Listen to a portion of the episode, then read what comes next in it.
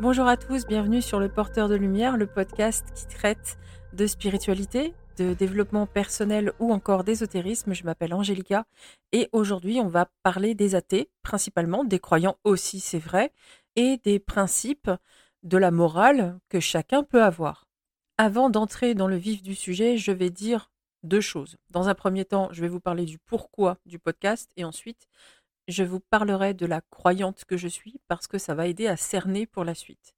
Dans un premier temps, ce podcast est une réaction à une vidéo, pas une réponse, hein, une réaction vraiment au contenu d'une vidéo que j'ai vue qui m'a particulièrement déplu et que je ne partagerai pas. Donc il est inutile de me demander le lien euh, de la vidéo, que ce soit en public ou en privé, pour deux choses.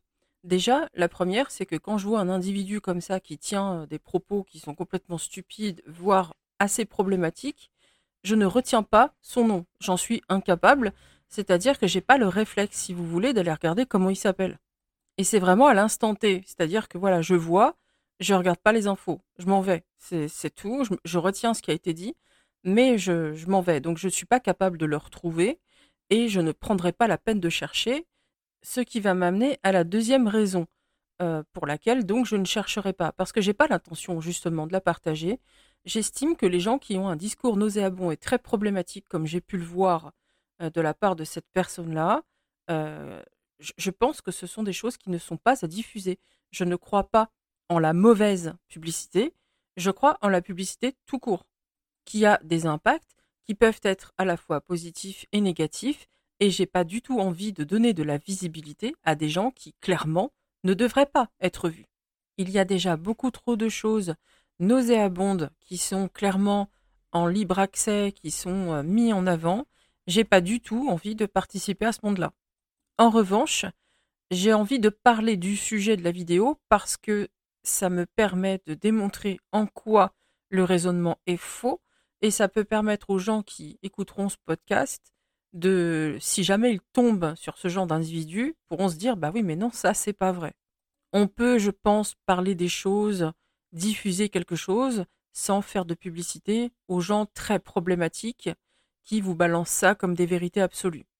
Ensuite, pour vous parler de la croyante que je suis, parce que étant donné que je vais parler d'athéisme, etc., je comprends qu'on puisse, bien que un peu de réflexion éviterait ce genre de réaction, mais je comprends tout de même qu'on puisse aborder ce podcast en se disant bah voilà, c'est une médium tarologue, elle est forcément croyante, euh, et on peut penser que ça va être donc automatiquement biaisé. Sauf que non. C'est justement pour ça que je voulais expliquer un petit peu ça. En réalité, je ne suis pas la croyante classique que beaucoup de gens s'attendent à trouver en faisant appel à moi ou en s'approchant de moi. Je n'ai pas de religion, je n'ai pas de Dieu, je ne vais pas à l'église. Si je suis une croyante, c'est vrai. Ce n'est pas euh, de, cette façon-là. C'est-à-dire que j'ai un passé, moi, qui est assez chaotique, en lien avec la religion, évidemment. Ceci étant dit, je n'ai pas grandi dans une famille où la religion était imposée, ni même enseignée. Ce sont des choses qui sont venues seules, naturellement, dans le sens où je n'ai pas été forcée. Ça a même été tout le contraire. J'étais la seule aller à l'église. J'habitais, j'ai toujours habité à côté d'église. Je ne sais pas comment je me débrouille, mais, c'est comme ça. Plus précisément, j'habite systématiquement, je me retrouve toujours à côté de cathédrale. Là, je suis présentement à ouais, 5-6 mètres d'une cathédrale.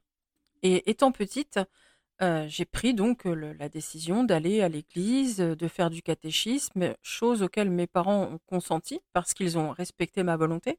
Seulement, il est arrivé un moment où effectivement mon père a mis un frein à mes activités religieuses parce que du haut de, mes 9-10 ans, je devenais une petite fille de plus en plus silencieuse qui changeait sa façon de s'habiller, qui ne sortait plus avec ses amis, ce qui l'a grandement inquiété. Et il est venu me voir un jour dans ma chambre et il m'a dit Écoute, je, comprends que tu crois en Dieu, je n'ai pas de problème avec ça. Par contre, euh, voilà, tu es une petite fille, tu devrais sortir dehors, tu devrais rire, tu devrais t'amuser.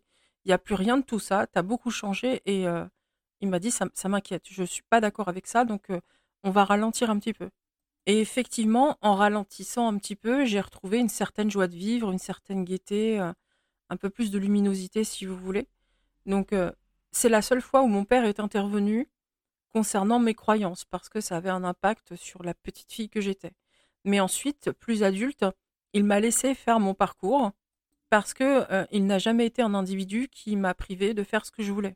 Il me mentionnait être d'accord ou non, mais ne me privait pas. Et donc, euh, ce qui se passe, c'est que d'un autre côté, j'ai toujours été une petite fille, une jeune fille et jeune femme qui euh, est un peu bornée. C'est-à-dire que quand quelque chose me gêne, purée, ça me gêne. Il n'y a rien à faire. Je suis obligée de m'occuper de ce qui me gêne. Et ce qui me gênait, pour être très honnête avec vous, ben, c'était des choses euh, écrites dans la Bible, des choses qui étaient dites à l'Église, etc., et qui me semblaient illogiques, contradictoires. Et moi, je ne pouvais pas taire ça. Je, pense qu'il y a beaucoup de gens qui y arrivent et qui passent par-dessus en se donnant tout un tas de, raisons, hein. mais moi, j'y arrivais pas. Et en parallèle, j'étais très croyante, vraiment très très croyante, très attachée aux figures qui m'étaient présentées, c'est-à-dire Jésus, Marie, etc. Et c'est ce qui fait que ma, comment dirais-je, cette manie que j'avais quand même de, de creuser ce qui n'allait pas, ce qui me dérangeait, a fait que mes croyances ont fini par voler en éclats. C'est un peu fatal. Sauf que ça a été une douleur incommensurable. Le, monde s'est écroulé littéralement. J'avais l'impression d'être une gamine de 4 ans à poil sur l'autoroute. Voilà, sur une quatre voies, avec plein de bagnoles. C'était vraiment affreux cette sensation que le sol, le, monde entier se dérobait. Il en a résulté euh, une énorme fragilité, une énorme instabilité à ce niveau-là, parce que euh, je ne savais plus en quoi croire et j'ai été très mal pendant longtemps ce qui a permis à une secte euh, de m'approcher, de me rassurer, de me dire mais oui mais ça c'est normal, c'est parce que c'était faux, mais nous on va te dire la vérité. Et fragile et sensible comme j'étais, bah ça a marché. Sauf que j'ai toujours ce entre très gros guillemets travers que quand ça va pas, il faut que je comprenne pourquoi. Et là aussi, j'ai compris tout ce qui n'allait pas et je suis partie. Ce qui a été assez compliqué parce que j'ai été poursuivie. Voilà, les sectes, c'est facile d'entrer dedans, c'est beaucoup moins facile d'en sortir. Et je crois que ce qui m'a toujours sauvée, ça a été ma capacité, je l'ai réalisé plus tard, hein, c'est des choses qu'on ne réalise pas sur le moment, c'est plus tard avec la déconstruction. J'ai réalisé que j'étais quelqu'un qui a toujours regardé ailleurs, c'est-à-dire qui a toujours voulu écouter les autres, ceux qui n'étaient pas d'accord avec moi, ceux qui avaient d'autres opinions, ou encore d'autres hypothèses. Je suis quelqu'un qui, euh, dès qu'elle a eu euh, l'âge, c'est-à-dire j'avais ouais, 17 ans, 16-17 ans, j'ai commencé à faire du babysitting pour m'acheter des livres. Même si le premier que j'ai lu, c'est un Stephen King, il a eu d'ailleurs, lui, beaucoup d'impact dans ma vision du monde, parce que c'est un individu qui va euh, creuser la nature humaine, euh, faire ressortir, mettre en avant, non pas pour le glorifier, mais pour le montrer, ce qu'il peut y avoir de, de plus sombre, de plus problématique. Et ça, ça m'a aidé à développer mon esprit critique curieusement. Et ensuite, j'ai lu évidemment d'autres choses, j'ai écouté d'autres personnes, et je pense que, étant donné que j'étais de nature à faire tout ça en cachette, euh, parce que dans mes religions et croyances, etc., c'était euh, c'était des choses qui étaient proscrites le plus souvent, ben, ça m'a aidé, je pense, à garder une certaine lucidité qui a fait que ben, j'ai continué d'être dérangée par des choses qui n'étaient pas logiques. Et lorsque je suis partie de, cette secte-là, tout s'est écroulé. Encore une fois, parce qu'une fois de plus, il n'y a rien qu'à allait, une fois de plus, on m'avait menti. Voilà, ça a été, euh, ça a été très douloureux. Sauf que là, ça a été la dernière fois, par contre. Ça a vraiment été la dernière fois parce que à ce moment-là, je me suis vraiment promise de ne plus adhérer à des choses, de ne plus euh, partir dans des directions comme ça où on me promettait monts et merveilles et que désormais j'allais trouver, chercher toute seule. C'est à ce moment-là que je me suis dit, voilà, les religions, tout ça, c'est fini. Je, je veux plus de ça. Je veux euh, explorer, je veux comprendre toute seule. Et si je comprends pas, je comprends pas. Mais voilà, je voulais plus euh, faire confiance à des gens, me retrouver dans un cercle pour moi, c'était devenu synonyme de problème et de même de très gros problèmes. Et au fil des années, ensuite j'ai repris euh, pas mal ma pratique ésotérique, etc. Je suis d'ailleurs la seule dans la famille aujourd'hui à pratiquer vraiment. Alors que je suis pourtant issue d'une famille où tout le monde pratiquait, enfin les femmes surtout, pas les hommes. Les, hommes étaient plutôt cool avec ça. Ils y croyaient pas, mais voilà, ça les dérangeait pas, euh, ça leur posait aucun problème. hein. Enfin, ils y croyaient pas. Ils étaient réceptifs à certaines choses quand même, comme le spiritisme, etc. Mais euh, voilà, il y avait pas, il y a vraiment pas eu d'obstacle hein, dans, dans ma vie euh, par rapport à la vie ésotérique, etc. Aucun. Si ce n'est ces passages religieux, j'ai toujours été très acceptée, on m'a toujours encouragée, on m'a toujours dit que ce, que je vivais, ce que je faisais, c'était normal. Voilà. Et c'est vrai qu'avec ma pratique, évidemment, plus tard, je me suis mise à, lire et à pratiquer davantage. Et je me suis intéressée à plein de choses. C'est-à-dire, étant donné que moi j'avais besoin de réponses, etc., étant quand même une croyante, je me suis renseignée sur la Wicca, sur le druidisme, sur le chamanisme, sur les mythologies, qu'elles soient nordiques. euh, Enfin voilà, j'ai vraiment commencé à potasser pas mal de choses. Et j'ai pas du tout eu envie, par contre, d'adhérer à quelque chose.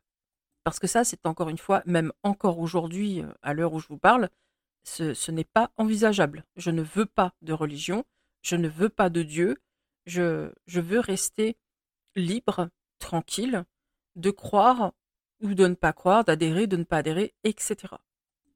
Et c'est ce qui fait que euh, mes croyances, bah, ça va être un mélange de Wicca, de luciférisme, de druidisme, de trucs et de machins, de ça va être pris dans le paganisme, néopaganisme. Voilà, il y a plein de choses, de principes qui d'ailleurs souvent se retrouvent un petit peu, hein, très honnêtement.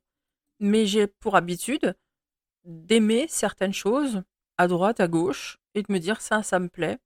Après, euh, comment dirais-je, m'être obligé, c'est vrai, à une réflexion, à me en me disant pourquoi ça a été créé ça, par qui, dans quel but, qu'est-ce qu'on attend des gens qui vont adhérer à ça?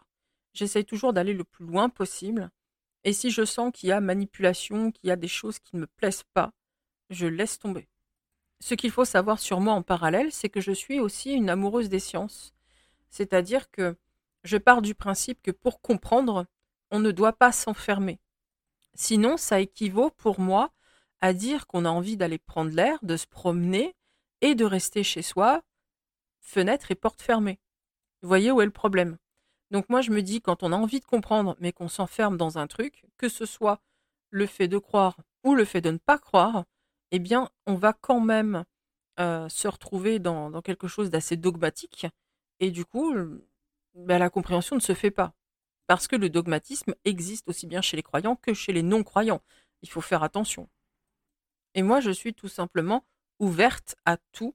C'est-à-dire que ma bibliothèque, euh, aussi surprenant que ce soit, c'est vrai que vous allez trouver des bouquins sur la divination, sur l'astrologie, sur la Wicca, sur le druidisme, le paganisme, sur les entités, sur diverses pratiques énergétiques. Il y a aussi des bouquins sur la lithothérapie, sur l'aromathérapie.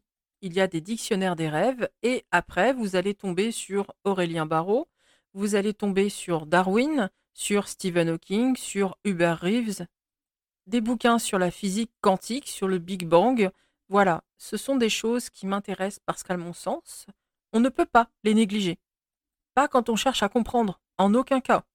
Et bien évidemment, que ce soit en ésotérisme comme en science, je n'adhère pas nécessairement à tout ce que je lis. Encore une fois, je suis quelqu'un qui va fonctionner aussi à l'instinct, c'est-à-dire que si quelque chose me dérange, je vais le mettre de côté, je vais faire attention. Voilà, je ne suis pas quelqu'un qui va adhérer à tout ce qu'il va lire.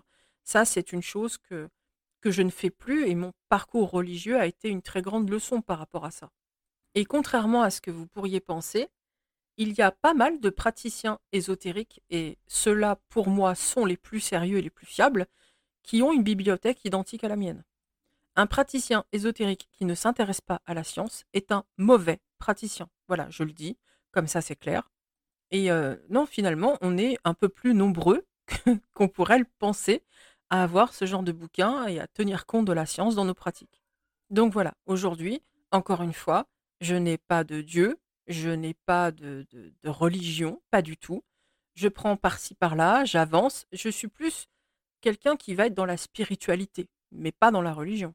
Et c'est ça le principe de la spiritualité, c'est d'explorer, de garder son esprit ouvert, de réfléchir et d'avancer.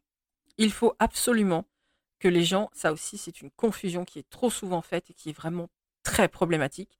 Spiritualité n'est pas égale au fait d'avoir une religion. En aucun cas. C'est même le contraire.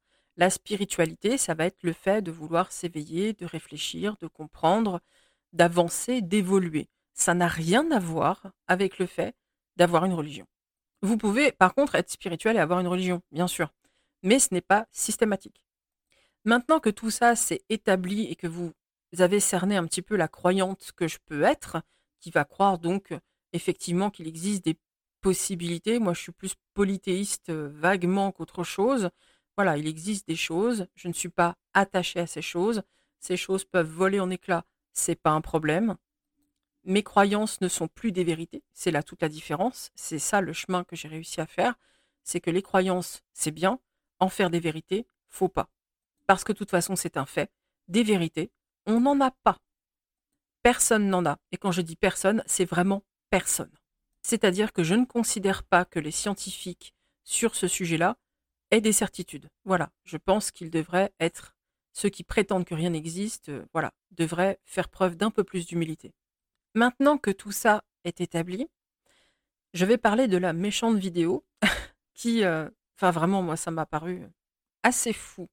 Pourquoi ça m'a paru assez fou? Parce que l'individu, je vais l'appeler comme ça parce que je ne sais pas comment il s'appelle, répond à sa propre question sans s'en rendre compte.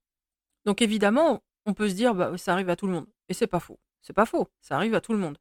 Par contre, lui, je pense que s'il n'y arrive pas, c'est une question d'ego. Je vais vous en parler un petit peu plus loin.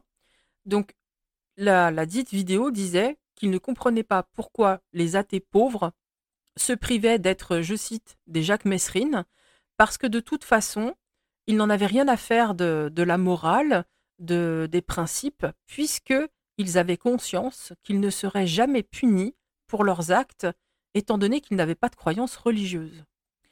En écoutant ça, je me suis dit, il n'y a rien qui va. Mais vraiment, il n'y a rien qui va. Parce que, en clair, ce qu'il est en train d'expliquer, c'est que la morale, les principes, découlent directement de la religion et que tout individu qui n'y croit pas devrait donc être dépourvu de principes et de morale et se laisser aller à faire ce qu'il veut, puisqu'il n'a pas la crainte d'être puni. Donc, en comprenant bien, je pense que cette personne-là n'a aucune idée de ce qu'est la morale, ni même des principes.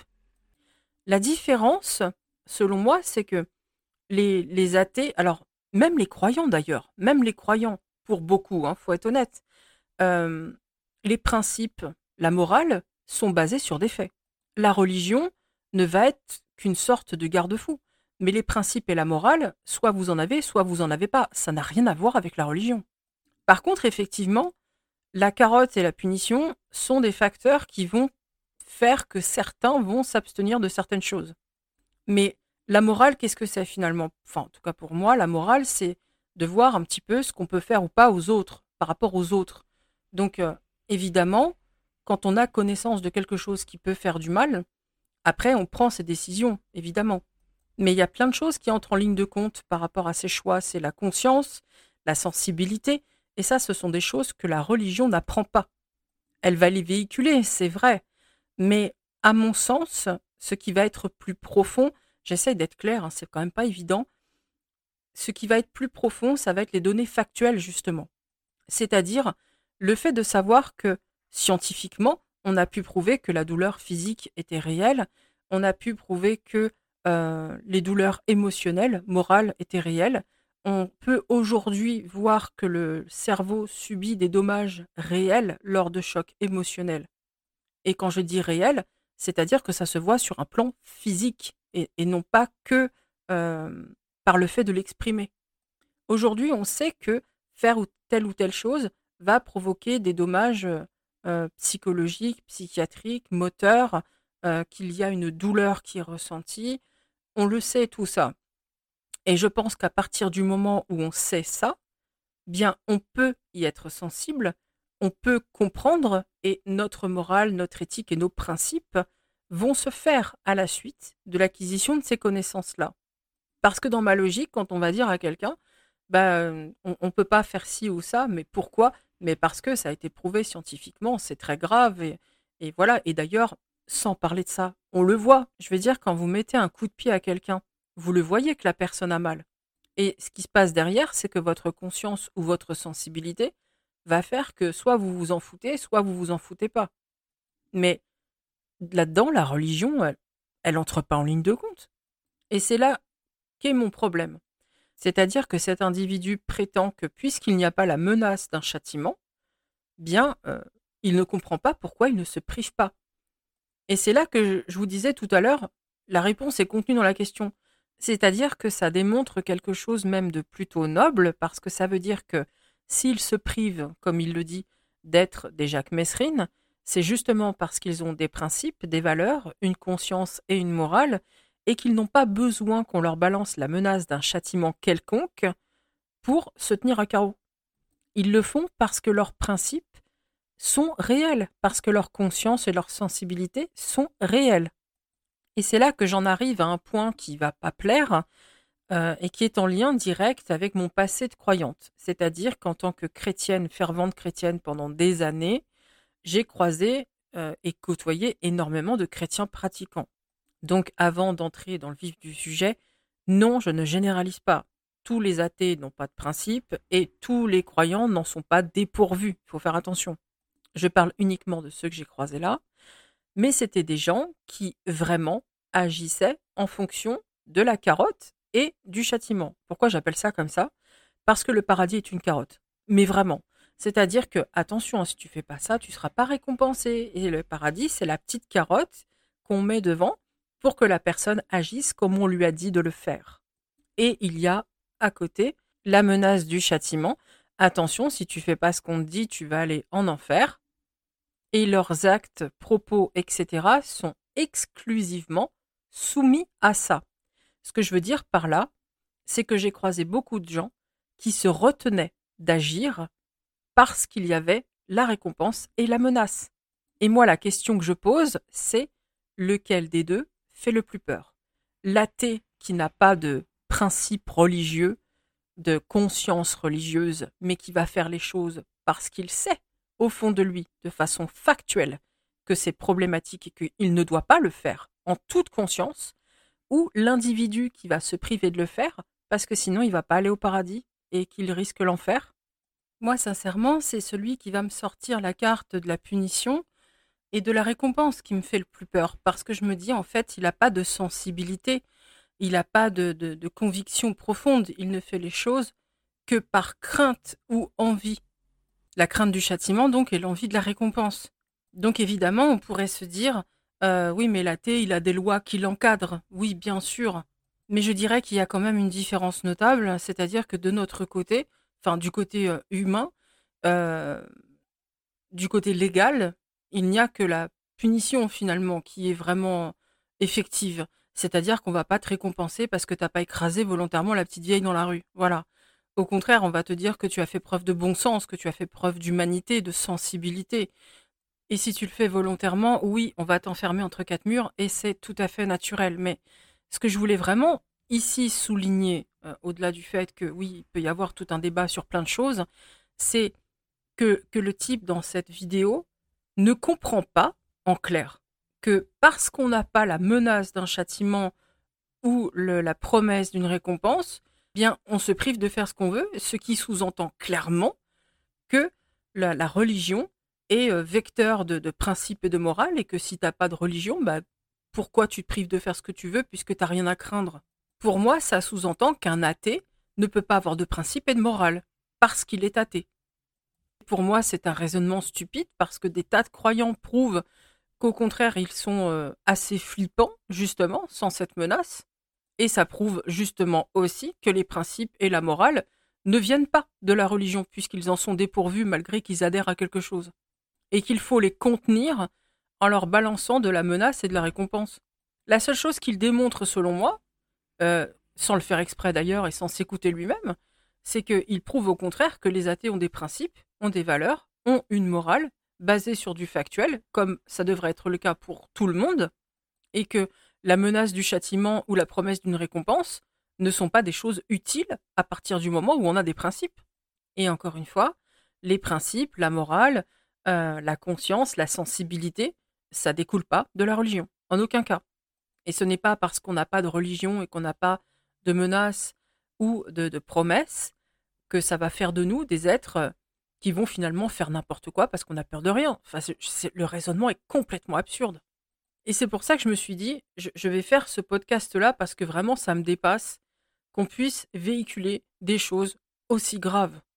Parce que là, voilà, les athées, ben, désolé les gars, vous n'avez pas de morale, vous n'avez pas de principe, vous n'avez pas de conscience en clair, parce que vous n'avez pas de religion et que vous n'êtes pas menacé de d'enfer ou qu'on vous promet pas le paradis. Je me suis dit, je peux pas laisser passer ça, c'est pas possible quoi. Je, moi, j'ai pas du tout envie que les gens qui m'écoutent, qui, qui sont euh, dans ma communauté, si je puis dire, bien que le mot soit un peu grand, mais j'ai pas envie que, que des gens euh, qui, qui sont à mes côtés tombe sur ce gars-là et écoute ça. Parce que mine de rien, ce qui va être aussi effrayant, c'est que des gens qui pensent comme lui que parce qu'on n'a pas de religion, on n'a pas de principe, il y en a plein. Les gens qui pensent que les athées sont dépourvus de morale, je veux dire, j'ai fait quelques minutes de recherche, mais juste quelques minutes parce que ça m'a fait vriller. Il y a des athées qui se sentent obligés d'écrire des articles pour expliquer comment ça se fait qu'ils ont des principes. On en est là. Ces athées expliquent d'où viennent leurs principes, leurs valeurs morales, leur conscience, etc. Ils expliquent en quoi la science euh, voilà, leur a expliqué tout simplement des choses qu'ils ont su comprendre. Et moi, je me dis, mais c'est terrifiant qu'on en arrive là, que la religion ait pris un tel poids, que les bêtises véhiculées aient pris une telle importance que des athées se sentent obligés de dire, bah, si, si, on a une conscience. Je trouve ça très grave, vraiment. Parce que ça sous-entend que les athées sont pas des gens normaux, ça sous-entend qu'ils n'ont pas de cerveau, qu'ils peuvent pas être sensibles sans, sans la religion. Et moi, je, n'ai plus de religion non plus. J'ai des croyances, c'est vrai, mais j'ai plus de religion non plus. Mais j'ai gardé ma sensibilité, j'ai gardé tout ça. Pourquoi? Parce que ben, tout ça, c'est du factuel. Je, je, sais, la science a démontré et j'ai vu de mes yeux, voilà, faire du mal aux autres, non, c'est pas possible. Et pourtant, je ne crains plus euh, déjà, je la craignais pas vraiment quand on regarde bien. C'est marrant parce que ça vient de, tilter dans ma tête. Mais l'enfer et le paradis, ça m'a jamais vraiment. Euh, ça a jamais pesé dans mes choix, curieusement. Ça aurait dû, hein, mais c'est pas le cas. Mais j'ai pas besoin qu'on me menace de me punir. J'ai pas besoin qu'on me dise qu'on va me récompenser. Je sais qu'on ne doit pas faire du mal aux gens. Les athées, c'est pareil. Et ils ont voilà la même sensibilité, la même conscience, euh, la même absence d'envie de nuire. Et quand j'ai entendu ce type dans cette vidéo qui vraiment en plus, je vais le dire parce que qui a employé des mots, mais il a dit bah on s'en fout des principes et de la morale, tu vas pas être puni, alors pourquoi tu fais pas ce que tu veux? C'est horrible de dire ça. Et voilà pourquoi je ne veux pas partager sa vidéo parce que ce type-là pense comme ça. Et c'est là que j'en arrive à l'individu et euh, je clôturerai avec ça. Le problème que je vais avoir avec ce genre de personnes, déjà ça se prétend être coach, faites gaffe avec les coachs. Vraiment, faites gaffe. Parce qu'on trouve de tout et n'importe quoi. Et plus ça va, plus il y a beaucoup de n'importe quoi. Et ce type-là, c'était quelqu'un qui euh, se présentait euh, torse en avant, menton relevé, qui parlait fermement, regardant droit devant lui, et qui balançait des certitudes, qui balançait des vérités. C'était un homme, enfin c'est, un homme convaincant et charismatique. Et j'ai un problème avec ça, parce que bien que je n'ai pas du tout de problème avec le fait d'avoir confiance en soi et d'être charismatique, pas du tout, vous inquiétez pas, mais le problème c'est que se servir de cette posture, la mettre volontairement en avant, moi je me suis dit ce gars-là c'est un manipulateur parce que il va faire ça, il fait ça consciemment pour alpaguer les gens, pour leur faire avaler son discours nauséabond, pour euh, qu'ils adhèrent à ça. Faites super gaffe à qui vous écoutez. Et quand on dit justement que le savoir est une arme, c'est on ne peut plus vrai, parce que moi, c'est ce qui m'a sauvé, quelque part, à plusieurs reprises. Le fait que j'ai toujours envie de regarder ailleurs, que j'ai toujours eu le désir de creuser, et que après j'ai eu envie de lire, de m'ouvrir, de d'écouter les autres. On apprend. Et quand on apprend, on, finit par avoir des connaissances, on, on a un savoir et ça vous aide, ça vous protège. C'est ça votre barrière euh, vis-à-vis de ce genre de personnes. C'est uniquement ça. Vous devez vous cultiver, vous devez acquérir des connaissances, vous devez réfléchir. C'est votre seule protection contre ce genre de personne qui va s'attaquer uniquement, parce que c'est ça sa cible, à des gens qui ne font pas ça justement, et qui vont être un petit peu plus faibles et un peu plus manipulables. Et vraiment, j'insiste, la seule façon d'être bien armé face à ces gens-là, c'est d'avoir des connaissances. Parce que c'est ça qui m'a permis, en fait, de le disséquer un petit peu, assez instinctivement, je dirais, aujourd'hui. Parce que avant, euh, j'aurais été, euh, enfin, il y a longtemps quand même, hein, j'aurais été assez impressionné. J'aurais peut-être même pu me faire avoir avec les croyances que j'avais en plus. Mais justement, en écoutant, en lisant beaucoup, en m'intéressant à plein de domaines, j'ai pu prendre conscience, remarquer sa posture et voir comment il manipulait uniquement grâce à sa posture. C'est-à-dire euh, pectoraux en avant, menton relevé, voilà, le gars qui affiche qu'il est sûr de lui, qu'il est confiant. On peut lui faire confiance, c'est un homme fort. Voilà ce que ça véhicule.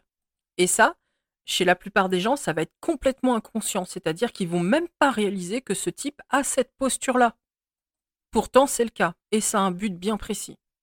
Alors évidemment, tout individu qui va avoir cette posture ne va pas nécessairement ce but-là. Il y a des gens qui ont tout simplement vraiment confiance en eux, et ça se voit d'ailleurs, parce qu'ils se sentent pas forcément obligés de se bomber à ce point-là. La confiance en soi, l'estime de soi, euh, ce sont des choses qui se voient naturellement quand elles sont acquises. On ne ressent pas le besoin d'en faire des caisses quand on a acquis ça. Quand c'est surjoué à ce point-là, ça prouve que la personne sait qu'elle manipule, qu'elle n'a pas forcément confiance en soi à 100% non plus, parce qu'encore une fois, quand c'est naturel, on n'a pas besoin. Et je, pense qu'il sait. Je pense qu'il sait que son discours est un problème. Et c'est quelqu'un qui a, a énormément d'ego aussi, parce que voilà, à part traiter tout le monde de con, euh, j'ai pas vu grand chose dans cette vidéo-là. Si, des âneries auxquelles il ne prend pas la peine de réfléchir, parce que sinon il saurait que sa vidéo n'a aucun sens, puisqu'il dit lui-même pourquoi les athées agissent comme ça? Ben, Il répond tout seul. Ben, c'est parce qu'ils ont des principes. Voilà.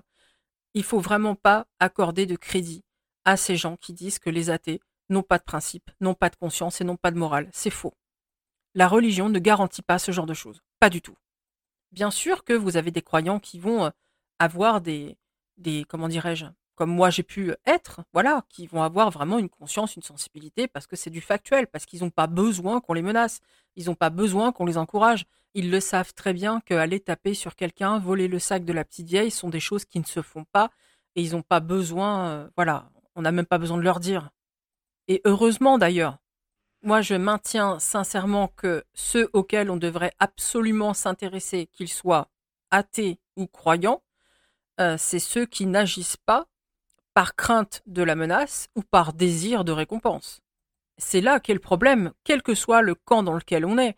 Si on agit uniquement parce qu'on a peur d'être puni ou parce qu'on veut être récompensé, ça montre qu'il n'y a pas de sensibilité, qu'il n'y a pas de conscience, qu'il n'y a pas de principe et qu'il n'y a pas de morale. Et c'est ça qui est grave. C'est qu'au niveau factuel, justement, bah, il n'y a rien. Donc je pense que ça serait bien d'y penser au lieu de stigmatiser des athées et d'expliquer au monde entier que parce qu'ils n'ont pas de religion, euh, ils sont pas capables de comprendre euh, en quoi telle ou telle chose peut être problématique. C'est pas parce qu'on est athée qu'on est un abruti. Voilà. C'est juste qu'ils ne croient pas en quelque chose. Ça fait pas d'eux des imbéciles au même titre que croire en quelque chose ne fait pas de nous ou de d'autres des imbéciles. Il y a une phrase qui est très souvent prononcée, euh, d'ailleurs ça ressort beaucoup dans la Wicca, et c'est une des choses que j'aime énormément, et c'est une phrase qui vraiment dirige ma vie. Tant que tu ne nuis à personne, fais ce que tu veux. C'est assez clair, il me semble. Et le fait de ne faire de mal à personne passe forcément par la conscience de ce qu'est faire du mal à quelqu'un. Et donc ça passe par du factuel, on y revient toujours. Donc voilà, c'était vraiment très important pour moi de parler de ça. Et j'ai fini de vous embêter avec ce sujet-là. J'espère en tout cas que ça vous éclairera ou au moins que ça vous aura plu si ça ne vous a rien appris.